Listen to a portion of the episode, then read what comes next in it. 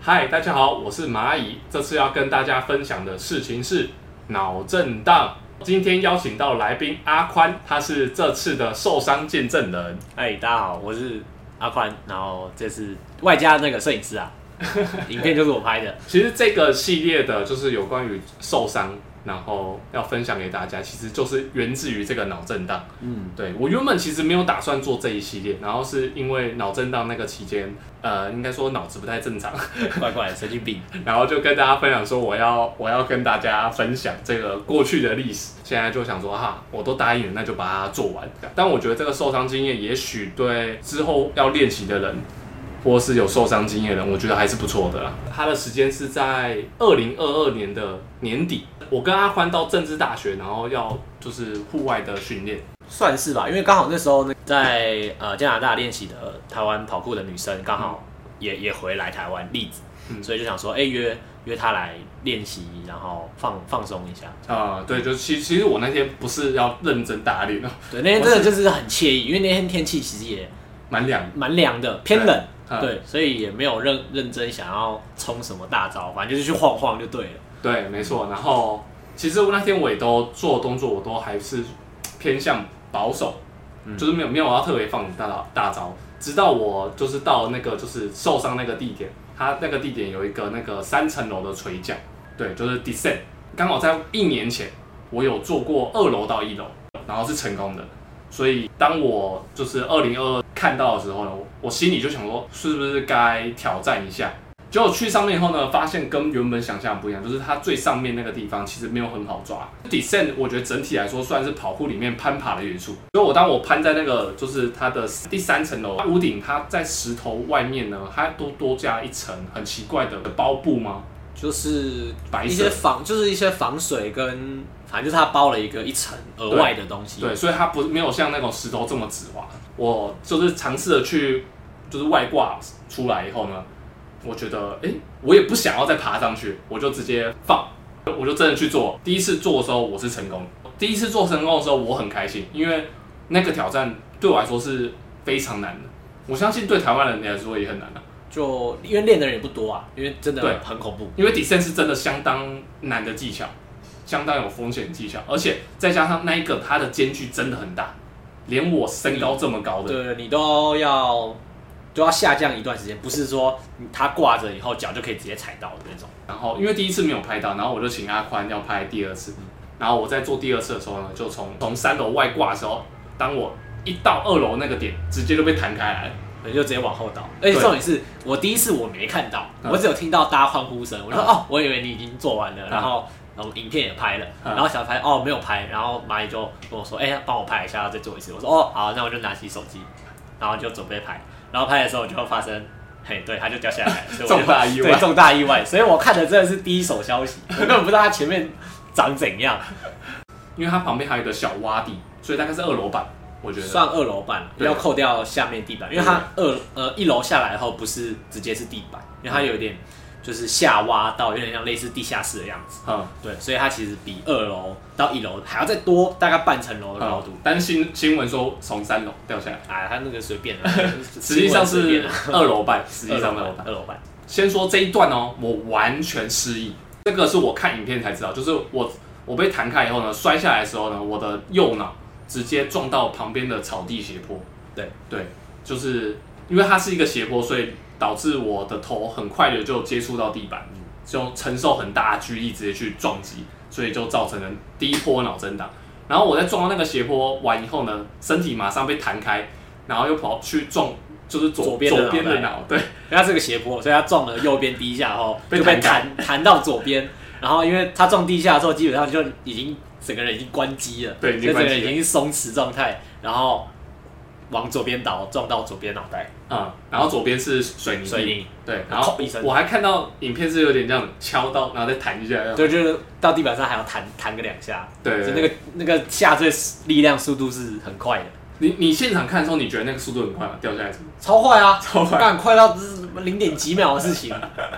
因为发生事情太快，嗯我也没有办法回想你信箱到底怎么掉的。啊、所以我到后面也是看影片才慢慢去猜去去，去拆解说，哦，你先撞到这边，嗯然后你再弹过去，再怎么样。当下根本完全看不当见。下每他妈所有人肾上腺素都已经上来了，好不 好？因为你整个人就已经倒在倒在地板上，然后就在那边呃呃呃呃呃在那边叫所以。我倒下的时候听说有声音，有有有有有。嗯然后我们那时候还以为你就是只是很痛而已，嗯结果好像过了半半分钟一分钟嘛，你就进入一个睡觉状态，嗯但就真的是睡觉，你就是打呼啊，然后正常就是像侧睡，然后整个是缩缩着的。嗯，对，然后说的过没大概就一两分钟吧，你就进入就是很自然的睡觉状态，睡对觉状态，嗯然后躺在地板上，手遮太阳，然后你有好像有起起来两次，嗯你有起来两次，但我们就会一直就叫你躺着不要动，然后后来你就一路睡，为什么睡你到觉得那叫起起来？因为你整个起来就是整个表情是，哎、我发发生什么事，然后我要站起来，哦我是要、哦我要坐着休息这样子。但发现不行，就是没有，我们就叫你躺着啊，因为哦你从二楼摔下来，我们嗯当然是叫你躺着啊。你从救护车还没来以后，就一路睡睡到医院。因为我那时候一撞到就直接 LOC，就是代表失去意识的那个医学术语。嗯嗯，对，然后我那时候去查资料的时候，其实大部分的都没有，就是我的很多状况，所以我想说跟大家分享一下我的状况。 就状况真的蛮特别的。对，就就我是后来上网看脑震荡，其实只有晕眩跟想吐之类的，不太会有我这么多很多额外的症状。你嗜睡比较严重，对，我是因最为到我有在查的时候也有查到有嗜睡症状这件事情有有有。那你的嗜睡症状是超严重，大概八十趴吧，晕眩二十趴。而且这种是我失失去了一整个礼拜的记忆。呃，对，从从我发生到就是我有记忆开始，那中间过一个礼拜，我完全没有任何记忆。但是我们中间完全没有意识到这件事情，因为他中间那一个礼拜完全正常讲话、嗯聊天，然后还发薪水，我们就觉得哦，好像应该没事了吧？结果好像过了就一个礼拜后，就问他说：“哎、呀，你记得什么什么什么吗？”然后就说我我不记得。我说哈，那你最近的记忆是哪里？然后他就会讲一个时间点，然后我们就发现，干，那已经是一个礼拜后的事情。 对我就是一整个礼拜完全没有记忆，就是每天都是 reset。欸，它很像什么科幻剧，就是穿越时空，有没有？就是你死了以后睡一觉，然后就会重新 reset 那一天，对，有点有点像，就是每每睡觉一次醒来就是全新的，全新的一天，全新的没有自己烦恼， 过去的那个前一天发生再衰的事情都会忘记。对，都不会记得。就是你真好你现在跟我讲要处理什么事，哦，我就会立刻处理，但是我隔天我立哦一定忘已，经忘记。我绝对不会记得。我真正有印象就是在医院吧，就一秒钟，对我来说只有一秒钟，那个记忆长度就一你秒钟在医院待了十二个小时，可是对我来说，记忆就一秒钟，我就觉得好像张开眼，哦，医院，医院我们回 去睡着。然后一个礼拜就过去 了。我那时候脑震荡的时候，还伴随一个现象是情感大脑关机。对，但是我这个我后来去查，就是文献都几乎没有看到这个项项目。这个超怪的，对，这是这个超法。一个进入一个吃诚实豆沙包的一个状态， 对，完全没有情感。就我那时候情感大脑应该可能是因为被撞坏，应该不是思考，就是他那时候就是有点，爬带连线中，断爬带然后连线插头拔掉了，对我觉得是连线中断了。哦对，然后所以后面是神经慢慢的再重新连接回来。嗯，对，，它可能没有完全断掉，可能就是有点失去连线，对，失去连线那种感觉。第一个是我那时候讲话超大声，超级大声，我完全没有在管周遭的人，你也没有在控制音量，对，而且会越讲越大声，我那时候没有在管旁边的人。就是对外界的管干都关掉，对都就关掉只有自己身体里，只就是自己这个躯体而已，就这样。对对对对对对，所以那那段期间，其实我自己觉得那时候的思考逻辑其实蛮好。嗯，我自己觉得、啊，就是那时候其实蛮可以去思考一些很逻辑方面的东西，嗯但是可能有关于情情感的一些东西，可能都顾不到。没办法，我那时候真真的是自走炮， 完全因为没有没有在没有在那个，很像现实中键盘侠，没有那个荧幕隔着，就是怎样就直接跑。我我记得你有跟我分享说什么，因为你脑震荡嘛，嗯然后因为你跟那个台东大学的同学感情很好，嗯，所以他就会叫你神经病，然后你直接回答说他们低能儿， 然后在火车上，嗯你有分享这个，所以就光听这个就真的就觉得真的是情商坏掉，然情商坏掉。就那时候我没有没有办法讲干话，是不会。后就只能讲认真的话，对我只能讲认真话，不你能可冷以笑伟，对没办法没连办法冷笑伟，我没办法嘻嘻哈哈连笑伟。对你只能跟我讨论就是合逻辑，然后的正事，这是可以。对，就比如说发薪水，或是说什么啊什么应对资讯啊、行政啊什么的。呃我那时候情商挂掉还可以提案，哦，好像是哎、对啊，你那时候好像还跟厂商对我还可以跟厂厂，商结结案案，所以逻辑是没有问题。因为你说那时候好像是右手的手指末梢神经有种微中风的状态，嗯所以就是整顿个顿右侧嗯整个顿顿的。所以他那时候在传讯息的时候，我真的是有时候真的看不懂他在传什么。他那时候打那种乱码，或是那种什么，还是个人用什么倒装句，说什么什么我在我在家变成什么是啊加加我在这种东西，真假 真的？的，我那时候还要稍微想一下你在打什么鬼东西，不然真的不知道你在打什么。因为我那时候那个右右边的本体感觉完全是失去，然后我我那时候记得我打字的时候完全按不准，就我想要就是超慢打，的比如说我想要打波，然后可能会按到旁边的东西，呃，对，就很难打所以那时候就会出现一些看不懂的字，或是根本没看过的乱码。字，就是等到我比较好的时候去回想这件事。我我的解释是比较像是不会说善意的谎言，啊，比较不就是会不会包装，装对对不会包装对，就是我我还我不能告诉你的事，我还是不会讲，啊，不对。该不该告诉你的事情，以逻辑来说的话，比如说打我麻将，你听什么牌这种，对你我不会讲哎讲。对对，啊，对，我们那时候就是我还很严重的时候还要打麻将有，的时候要帮他复健啊，是要多动脑，所以说嗯打麻将好像可以促进一下，然后顺便促进一下他的手指的运动。然后他就跟我们分享说，好像不太会说谎。然后我们所有人就说，哎、那你现在听什么牌？你刚才跟我们讲你听什么牌，然后他就已读我们，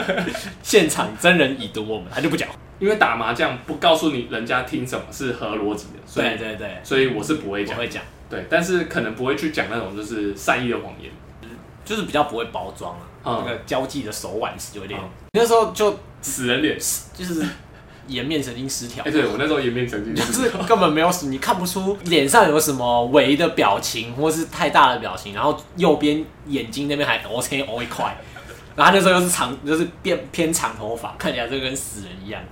哎、对，重点是你没有外伤啊，就对你没有什么头爆开啊，或嗯是骨折啊，或是脱臼，完全没有。完全没有。对，后来那时候进急诊的时候，什么超音波啊、X 光啊、断层全部都照过了，嗯然后医生就说哦，他没事，就是脑震荡而已，就这样。嗯然后我们去，我自己也觉得，我、哦干，你真的是超晒的， 什么什么小都没事。对什么外伤没有？你有，如果你真的有看那个影片，你真的就觉得这样摔下来怎么可能没 事？一个什么肋骨什么胃一定什么爆掉啦、啊，根本没有，也 也不是很是当屌下还在想说会会不会伤到脊椎？对我那时候，因为它整个是背同时落地，所以你嗯一下来的时候，其实我蛮担心你脚没有办法动，我对就想要哇，那真的会很严重，会。到后来因为你就进入一个睡觉状态嘛，所以你还要调整你的姿势，你的脚稍微弯一下，我就哦还好，放心会动， 对，放心了一半，对，放心了一半，嗯，对。但后面就只有脑震荡，也是有不幸中的大幸。对，真的是不幸中的大幸，就是很多医生看了都觉得说，哇，这样摔下来竟然就有脑震荡。一我记得一月的时候就是头很痛，嗯因为我那时候情商挂掉，所以其实不太会有感觉轻，就是感觉类的不会有感觉的，可是不会有喜怒哀乐。就是、嗯通常你你受伤嘛，你很痛，所以你会觉得啊很心难情好过差哦，嗯很难过。但我完全不会，就是痛，对我就是痛，但是你要我难过，我也难过不起来，情商完全挂掉，所以就是我最没有办法体会难过。最简洁的答案呃痛，嘿对，就是痛，就是痛，对，所以我一月就是头很痛，然后右手的本体感觉完全是挂机状态，就是微中风。对微中风，对，但是我那时候还不确定有多严重，是后来慢慢尝试才发现，就有一次就是一月大概一月中吧，过年之前，我跟阿宽可能在场看，就是他们他之后要去表演的地方，我就对对对对我就算是陪他出去走走，对，小公园，我当带副带监那个病人散步，对，晒晒太阳，对，我就晒晒太阳，然后结果我走到一个儿童游乐设施，大概只有一百公尺高，我从那个一百公尺高的平台这样跳到平地落地就跌倒，而且是那种就是小小朋友绊倒东西的那种跌倒，是那种摔很惨的那 种，然后就看到一个一八八的人，然后从一百公分人家跳下来，然后摔在地板上，那个那个画面真的是很奇 妙，超智障的，一月那个时候，我连就是跑酷比较简单的，比如 boat，比如说 speed 啊、呃控啊，我都觉得超级难走，就是身右边有一种被封印的感觉，就是不是没力力竭那种，整个松掉，而是没办法召唤不征召到那对，个召唤不到神经，嗯对对对对，无法伸卡招住神经去做那些动作。嗯就我我逻辑明知道我应该要这样做，但身体完全跟不上，就很卡，难就很像一个插销卡着，然后你就你就动你对动不了这样对，，对对对就我觉得很像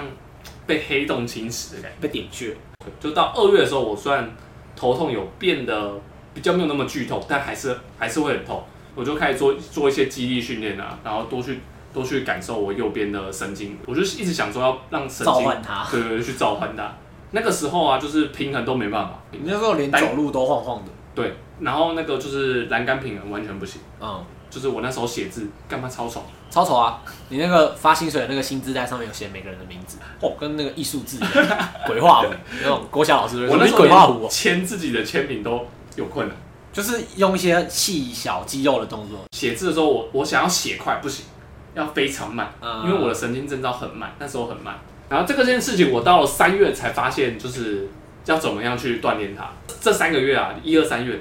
头晕没有停过，我就是哦我也是在那里我现在回想真的超痛苦的，好险那时候情商不太真的对，真的是优好险那时候情商挂掉，不然他忧郁症吧？对，我干真的觉得那时候应该头会晕很郁闷欸 所以我才那时候才能忍受这么大的剧痛，对还可以到处爬爬照。也是第二第二个幸运的点啊了，然后到到三月的时候，我就是有一个朋友，他介绍一个就是反应测试的一个小游戏，他就是用用手指去点那个荧幕，嗯手机荧幕，然后可以测试你一秒钟按几下，然后五秒钟按几下，十秒钟按几下。嗯我那时候就在点那个，然后那时候一开始三月测试的时候，我大概十秒钟我只能按六十几下，因为我常常会感觉到感觉不到右手，我左手那时候随便按都是八几下，都很稳定。 嗯，都就你非惯用手也都已经有八十，对我非惯用手可以到八十八左右，嗯然后可是我的右手只有只能六十，六十几。啊哎，真的不简单哎， 真的不简单哎，手会酸哎，你后来不是你一开始测不是九十吗？九十多，啊那后来就是最高就是到一百。有有一百，有一百有一天终于突破一百然后到四月以后，我终于头痛终于结束了，啊， 恭喜！然后但是还是会微晕，还是有点微微的晕。就是平常生活的时候嗯就比较没有那么晕，但是一旦可能做事情比较繁琐我觉的话，得四月开始就是呃，只要躺在床上就不晕，哦，就是休息放松的时就候，是停着的时候不晕，但是只要我开始做事，然哦就后会微微的对对对就会微晕，然后让让你的头部晃动越大就会越晕。啊，对，所以那时候应该可以说是就是电力很弱。啊，对，然后那时候终于可以开始空翻，我有那时候尝试开尝试空翻，那时候可以空翻可以做一些比较简单，比如前后前后侧嘛，嗯但做前后侧对我来说都超吃力，嗯，有机会站，但是就很吃力。就以前我可能做一个侧空，对我来说是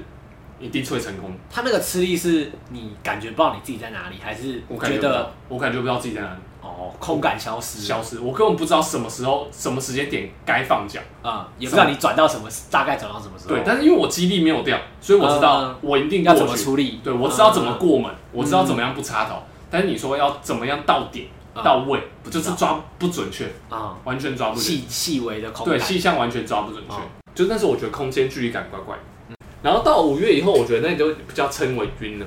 哦，五月我我我现在去回想的话，我觉得有点像脑雾， 脑雾对，就是脑中有一片迷雾的感觉，哦，就是不会晕，但是灰就是灰灰的，对，就是不舒服。呃，对，然后那时候我连做很就是对我以前来说很简单的套路，就是 round p prior 这种精准嘛。嗯，就两三个动作的对，通常以前的话，几乎是一次就会成功的，啊，就会准确到。那时候好像试了三到五次吧。实际我叫你做起来录制的之前，我还练了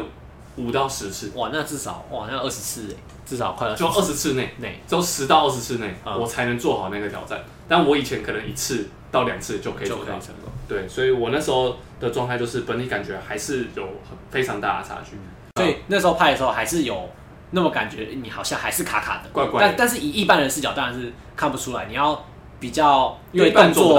到 对动作稍微有要求对有要求，或者是嗯比较有细微在观察的专专业跑步人才对干得对出来对，基本上多少会看得出来，好像动力哪里怪，跟准度哪里怪怪的。啊嗯，动力其实那时候还是有链怪怪的对对对，但是还是有一微微的一点点。从五月吧，我就开始知道这件事情，我就疯狂在做本地感觉的训练。我记得我一开始没有办法丢那个三颗球杂耍，两只手丢三个球，没办法，就我一直在用这个东西当附件项目。嗯，然后直到六月，六月我终于觉得脑雾比较没有。六六月开始以后，就是头虽然会胀胀，但是会有动力，会有想做事的动力。我觉得这点差很多，感觉我觉得那时候你的那个训练，就是本地感觉跟杂耍训练，我觉得我觉得帮助蛮大的。嗯，对，因为前前几个月刚刚好看到一个相关研究，就是说杂耍，就是他找了两两群人，然后一、A A 组就是对照组，就是什么事都不做；啊 B 组就是实验组，他就是叫他们做三个月的杂耍训练，然后后来发现有做三个月杂耍训练的人的呃动体视力，就是视觉跟空间感，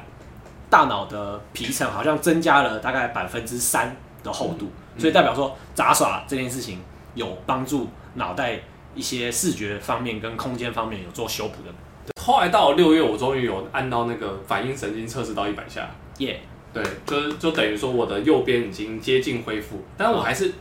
还是有些许的感觉，就是右边的那个本体感觉跟我以前的感觉还是有一点点的落差，嗯但我觉得那个落差很小，啊终于到很小，就是不会不到会觉得会有碍事那种感觉。因为毕竟也是一样，也还是有受伤，受伤本来就不会回到原本的状态，对，对对，其实能恢复到七成八成。就已经很厉害了。这六个月，就是医生给我建议是，就是一周要做五次的有氧训练。嗯，对。然后我前三个月都都有做，就是一周五五次的有氧训嗯，练。踩了脚踏车，对对对，还或是跑步。就是这段脑震荡期间啊，他完全没有任何吃药的，他完全没有就是可以，开药或是什么，对他完全没有吃药可以解决这件事情。对，毕竟是脑嘛，对，所以所以我的那个止晕药就一开始给我而已，然后他说他说哎、如果你就是不怕晕的话，你就可以不用吃。哦所以我后面都没有吃，虽然我晕，但我不吃。那时候急诊的时候也有开，嗯有开抗晕的。啊，那时候医生说，就是除非真的动不掉，嗯就是再再吃，就它只是一个缓解的药物，它不是一个治疗药物，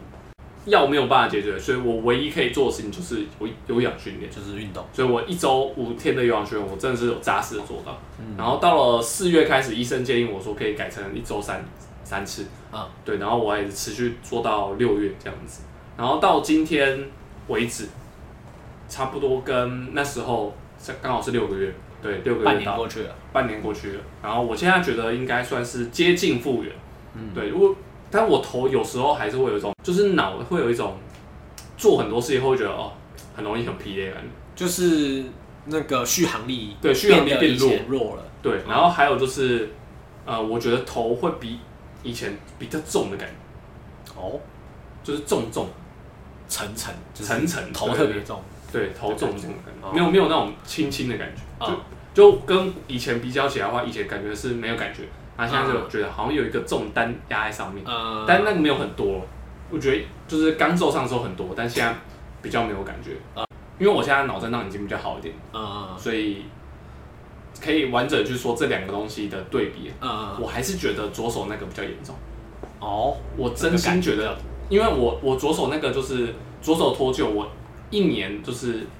我原本会大后孔，我一年都没有办法，没有办法，做，哦，甚至连摆荡都不行。我那时候光摆荡，我都觉得我左手快脱臼。就不能让它不能使用就对了，对，我觉得以物理物理性质来看的话，就是我觉得左手那个的感觉比较比较严重一比点，较严重，嗯而，且重点是那个是我很年轻的时候伤到，哦我二十二岁的时候。还有一个原因是因为那时候才刚大学毕业，哦有一种正要我正要要做一些人生历练的事情了，对对对对嗯就那时候会想要把跑步再再更精进那种时候，哎然后突然被拦截，对，因为你、哦你你的那个断掉，它没有办法再回来，啊它嗯是它是永远都在那边。嗯，对，然后可是因为到了我这个年纪发生这种事情，我会觉得就是好比像较还好，比较还好，因为我觉得我也是半退休状态，呃，对，心境心路历程上面会比较不一样比较没有那么难过吧。哦对我觉得比较平淡一点，啊，但还是会想要积极的复健，是没有变。嗯，对，但我觉得相比起来的话，脑震荡比起之前脱臼那个，它更折磨心灵，因为脑脑跟心是有关系的，我觉得、嗯就是所以脑脑子的状态状态不好，它就是间接影响心情，对间啊接也影响你的，就很多思绪的问题会一直跑出来，对对对对，思绪会一直处于一个比较没有办法往正向方面去思考。啊我觉得一二月实在是太痛，那个如果那要这样痛一辈子的话，真的是很难接受。我永远记得，就是我一二月的那个状态是，我觉得随时死掉都没差。哇，那真的但其实我没有犹豫，是我觉得那时候是比较超脱，我觉得，看透世 间，对对对，我那觉得那时候有点看出透世 家了，对，有一种那种感觉，就是那时候的我就是觉得，哎、随时好像发生意外死掉，我好像觉得也没差，呃，对，就好像可以接受可，以接受，是可以接受那种感觉，就对于死亡这件事情，或是完全无感，只是结束这一生的一切，是嗯还好，觉得、哦、那时候竟然可以这样想。另外一个题目就是关于情感大脑关机这一点，就是让我体会到说，哦，原来情感消失是这么一回事。我以前就是会拨一些时间去研究一些哲学，所以我还会尽量让自己比较用理性去看待这个世界。嗯但是在那段期间，我真正的体会到说，接近完全没有情感的世界原来是长这样。嗯就我失去了情感，我才知道哦，原来情感的作用在哪边。嗯，对，就是有很多我以前没有思考过的问题，就比如说我刚刚说到幽默啊，因为原来幽默是需要情感，感，嗯，对，然后搞笑是需要情感的。当下脑震荡那时候啊，就是摔的方法，医生看到也说，嗯，蛮厉害，好摔法， 他说，嗯，好摔法，好摔，好摔，蛮会保的。好摔，重点是我那时候其实我第一瞬间是右手接触地板，我手直接缓冲，就是我手没有硬拼，我真是手是，真的是很晒。每次讲这个，真的就觉得，干，真的很晒但，我完全没有影响，真的很晒但。是完全就出是你自自于己那个身体直接夺回主导权， 对 就是你给我保护你自己，对对对，不要乱动。不是靠意识去做出来的动作，对，身体的反应，本能本能的反应。对，本能反应。嗯但因为我们生活周遭会遇到很多事情，是它的速度太发生太快措，手不及的。嗯对对对，发发生事情太快了。我觉得要要让你的意识能够反应的话，我觉得至少也要一一到一秒以上吧。毫秒内一秒以内的事情，你的嗯身体的反应速度其实比你的意识还要快。嗯，所以你当你习惯这个状态跟习惯这个模式以后，你的身体自然就是应该说你的身体比你自己还了解你，嗯，所以你的身体很可以马上就可以做出最安全保护自己的反应。我嗯觉得这个蛮就是你你现阶段你的能力就是到哪里，你的身体其实比就会你还做了到解那。个做到那个程度。对对对对对。所以平常的锻炼就是那时候用得到。嗯，我觉得不只是跑酷啦，就是嗯如果你平常在做一些，比如说跑步啊、重训啊，这种都是一个在训练身体、认识自己的一个过程。我照就是照我们刚刚那样讲话，就是感觉在一秒之内的东西啊，都是有无意识地去做这件事情，嗯嗯都几乎是靠身体本能，嗯嗯，因为你的大脑来不及思考，对，对，因为你大脑神经反应大概就要可能就要大就概是要那些时一间，对，大概就是接近一秒，嗯所以你不可能说哦我我前一秒看到危险，然后我后我一秒我我过要了去一秒后我才决定我要跑还是不对跑，对对对对你只能靠身体本能去决定说该做什么保护自己。嗯，对，所以我觉得那个是要透过日常的训练来练起来的。那你你你怎么看这点？就是练跑步是有风险，是有危险，跟刚刚说又有嗯因为又有益处，对，因为我我觉得其实它很矛盾。嗯，对，它本身是矛盾，但我觉得是比例问题。知道你身体怎么运用以后，你就可以避免很多意外的危险，把这些东西降低，降到成风险。我觉得这是跑酷在训练的事，嗯就是跑酷跑酷比较着重在练习的事情，怎么把危险这件事情降低成风险，嗯嗯，然后让你知道哦这些危险在哪里，怎么嗯转化成风险。我觉得这是跑酷比较本质在训练的项目，而不是说、哦我可以跳多远，我可以空翻几圈这种。所以因为你刚刚提到那点，就好像有点像那个就是最早期的大自然训练法，对，因为它最早期大自大自然训练法就是要躲避那个火山爆发，嗯然后来训练训练军人有一定的能力可以移动。嗯对，就就比较偏向你说把危险变成风风险险。，对啊，对，就然不后能说它只有危险啊。或是很危险，不能用这么片面的词汇去断定它。嗯嗯就是它它有它有不错的内核，但是直到现代以后，比较年轻人得到这些就是基础能力后，还是会想要更精进自我，更去挑战自我，所以自然会去挑战那些比较具有风险的项目。对对，因为我我觉得就是人本身还是会想要去提升自己这件事情。一定会就是你可能写字，你一定会想说我要写的很漂亮，嗯或是我可以写出很多字，嗯这就是一种精进。所以我觉得不管在跑酷还是不管在其他项目、运动或是日常生活中，多少都还是会想要更高更高的 level 哦更有去风险度。，对对对，去执行。嗯但通常因为这些但都不代表我们是无脑去尝试。对对对，我们前面可能想了几百遍了，或是就做了像很多看不到的。就像我那个 descent，其实我想了一年。对，而且其实你做那个底线之前，有做了其他很多个底线，对，而不是哦，我只只有今天，然后一年前我挑战这个。嗯，对，其实后面有大家太多看不到的东西在里面，嗯，所以我觉得，我觉得跑酷会被会被觉得很危险，嗯我自己也觉得真的蛮难的。对嗯一般民众来说，真的很难，因为太多东西看不到了。对我们在脑中模拟的时候，跟体感感觉的时候，这些东西是完全看不到的。嗯，所以我觉得，以一般人来说，真的蛮真的难只有练过的人才会对，真的蛮了难去很直接或是很快速的去说哦，好啦，他们真的是有嗯想过很多步骤跟很多备案的。嗯我觉得这真的很难，我觉得需要时间。